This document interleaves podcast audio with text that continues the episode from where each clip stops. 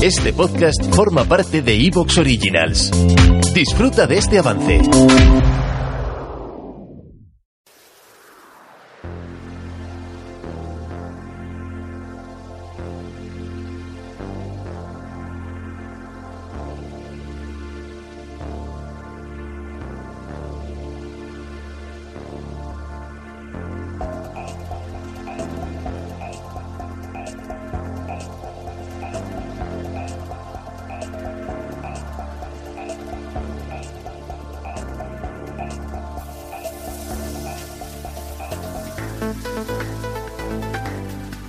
Muy buenas amigos, amigas, ¿qué tal? Bienvenidos a este nuevo año, año nuevo, este 2023. Ecos de lo remoto vuelve con fuerza, con esa dinámica, eh, con programas para eh, mecenas y programas en abiertos como este, con vídeos en YouTube, en fin, estamos de vuelta con todo y a darlo todo en este segundo tramo de temporada. Imposible, imposible sería hacerlo, ya lo sabéis, sin la otra pata de esta mesa, que es Israel Gordón. ¿Qué tal? Muy buenas, Isra.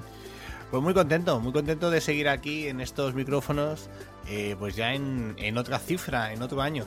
Ya te preguntaré a ti por, por temas de numerología, que sé que te, que te molan mucho, y ya en, otro, en, en, otra ocasión te preguntaré. Pero tengo, tengo dudas de, de, de, qué, de qué tal irá este año y tengo muchas eh, cosas. Por cierto, tenéis un vídeo en YouTube donde hablo un poquito sobre Eh, estos buena. temas sobre temas de 2023, sobre esa portada o bueno o previa portada de, de esa de, de, Economist, esa publicación, pues que año tras año pues parece que va acertando cositas. Pero bueno, igualmente queda pendiente esa pregunta de numerología. Pues sí, pues lo, podemos tratar pues en algún directo o en algún programa que hagamos. Vaticinios hay varios, como bien sabéis, en el último programa, aunque sea un programa como de tipo navideño, si vais saltando, si no queréis escuchar la parte más navideña, si vais saltando tenéis una parte en la que, pues con Bauti, con José Manuel García Bautista, justo el programa anterior a este, hablamos de profecías 2023. Y bueno, hay temas que tienen que ver con el Papa que sorpresivamente eh, o no sorpresivamente, no lo sé, para algunos, pues el fallecimiento de Benedicto XVI, ya no hay Papa emérito, por tanto, y si el Papa Francisco decide en un corto periodo de tiempo, pues decir hasta aquí hemos llegado y tener un, un retiro. No lo sabemos. Isra, tú te has fijado en las imágenes se has puesto el cadáver de, Benedicto XVI y ostras, daba, daba un poco de mal rollo, ¿eh? Sí, sí, la verdad que da, que da bastante grimilla, porque bueno, yo, eh, yo que he estado varias veces en, uh, pues, eh, en, la, en la basílica, pues uh -huh. hay, que, hay que decir que, que, que, allí tienen expuestos directamente a varios papas anteriores, así pues para que los veas. Y, y la verdad que es algo que, que, impacta mucho, pero bueno, ver esas imágenes de alguien que has conocido en vida, pues aún impacta mucho más. O sea que la verdad sí. que es que es bastante bastante creepy. Sí, sí. Sí, sí, o sea, se ha puesto el, el, cuerpo ahí ha estado, me imagino que con un tratamiento, por supuesto, pues sí, ¿no? Pero ahí ha estado expuesto con sus vestiduras, con su mitra, con el gorro, con unos zapatos negros eh, y, y, bueno, pues mm, con un gesto, pues eso, mm, ya, ya mayor, ya mayor, pero es que se veían esas manos con, con las arrugas y demás, era bastante impresionante. O sea que ahora ya no estamos tan acostumbrados a, esta, a estas ostensiones de, cadáveres, como por ejemplo, pues yo que sé, el mausoleo de Lenin, todas estas cosas, pero no estamos tan acostumbrados en la época actual. Y, de eso va también el programa, de eso va nuestro programa de hoy, de cómo en la actualidad estamos viendo eh, el fenómeno ovni. Vamos a, hoy, el tema va de ovnis, pero seguro que saben un montón de historias eh, paralelas eh, con, con Pablo Villarrubia, con nuestro invitado. Pero yo ya voy a lanzarte una pregunta, Isra, antes de dar antes de dar paso a nuestro, a nuestro invitado, ¿qué se puede esperar? No digo cosas concretas, ¿no? Pero ¿qué podemos esperar en la época actual o en el año que, que, que comienza de 2023 del mundo de los ovnis? Porque, por ejemplo, sabemos que los están estudiando organismos oficiales. Yo no sé si tenemos que tener muchas esperanzas de lo que nos vayan a contar, porque ya están diciendo algunas noticias que, que bueno, que, la mayoría de ovnis, por no decir todos, que tienen registrados esos casos de más de 400, pues ya tendrían explicación. ¿eh? O luego, por ejemplo, en los congresos de ufología, se sacará algún tema, digamos, eh, muy rompedor, se seguirán por las mismas líneas. ¿Por qué? Otra pregunta que lanzo y, que no hace falta que me contestes, Isra, pero, pero para pensarlo, ¿no? ¿Por qué todo el mundo tiene ya una cámara de fotos en las manos? Un teléfono móvil, vaya, un smartphone, incluso algunos de gran calidad. Ya refuerzan la fotografía nocturna y todo. Ahí parece que hay más ovnis de noche.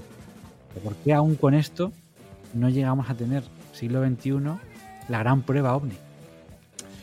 Pues yo creo que es que los ovnis han ido cambiando con nosotros. O sea, yo siempre he tenido esa sensación.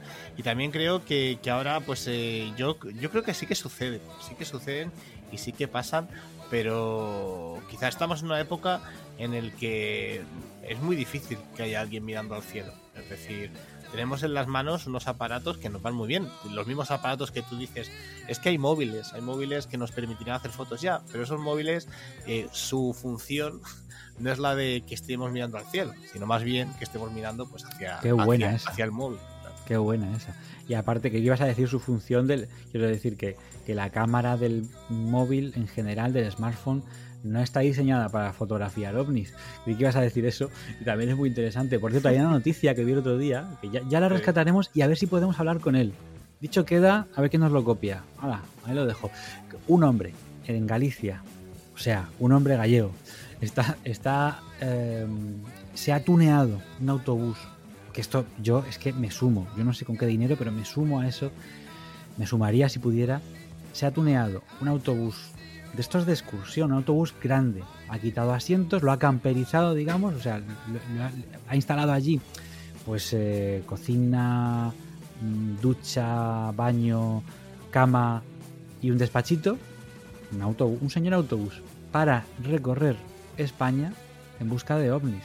Esto es una cosa que además debe estar, no sé si salió ya o debe estar a punto de salir.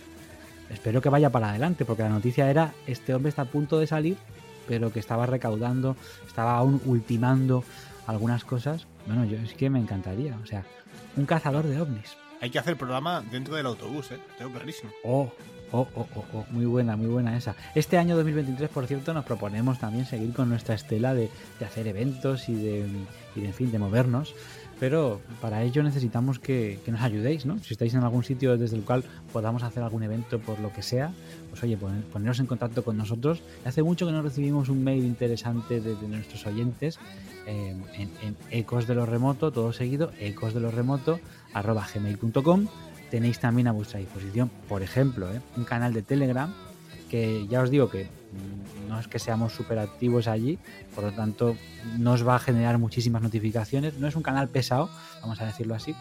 Y luego, bueno, pues todas nuestras redes, en Twitter, en, Instagram, en Facebook y yo que sé dónde más estamos. Debemos estar hasta, hasta yo que sé, hasta en 20. Eh, dicho esto, empezamos. Empezamos ya con este programa. Luego rescataremos también alguna, alguna reflexión, pero vamos a conectar ya con nuestro queridísimo eh, Pablo Villarrubia para charlar sobre su nuevo libro y ya digo, y lo que surja. Vamos para allá.